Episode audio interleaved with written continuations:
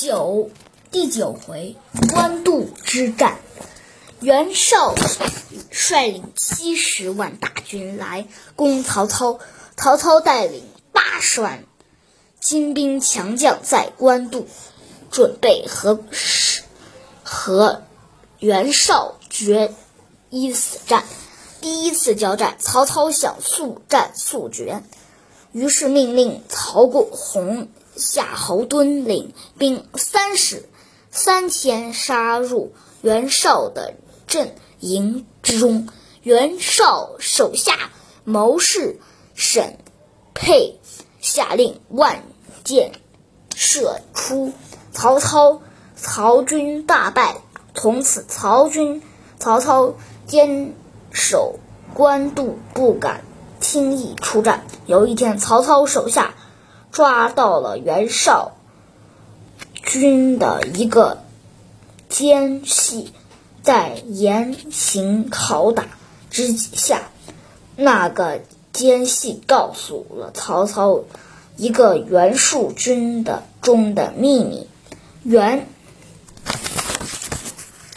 军将袁军将领韩猛已已经押送。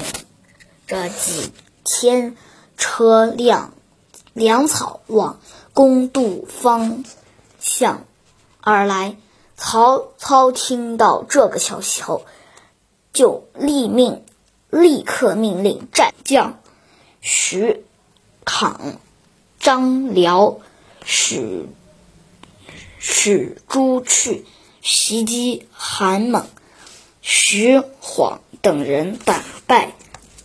了，韩猛一把火烧掉了袁军的粮草，袁绍大惊失色，谋士沈佩献计，应该派重派重兵保护好粮草，种地乌巢。袁绍赶忙命令沈统领军。领全军粮草，命令淳于琼琼和睢元敬等勇勇将驻守乌巢。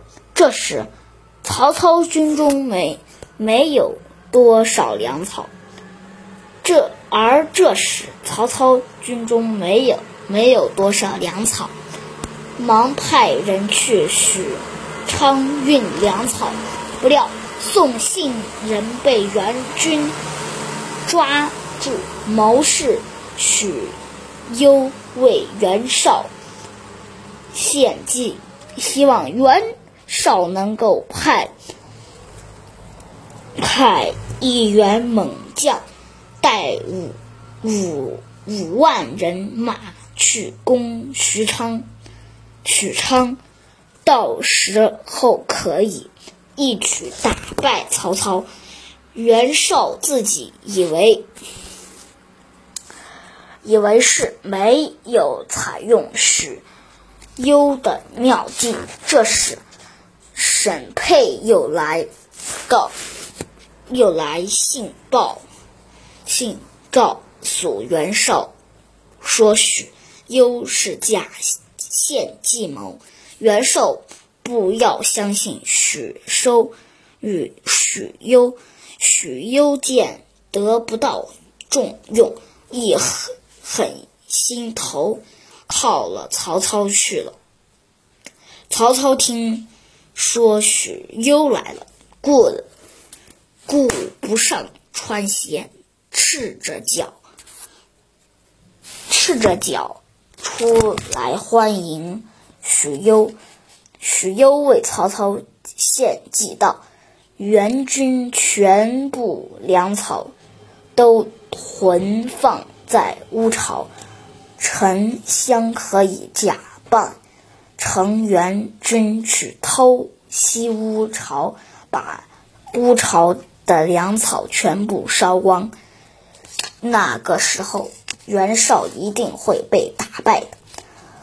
曹操连声说：“好，好，好。”曹操安排好全军大事，亲自领精兵八千，甲扮成援军偷袭乌巢去了。曹操偷袭成功，一把火烧掉了援军的粮草，援军大乱。曹操一鼓作气，打败了援军。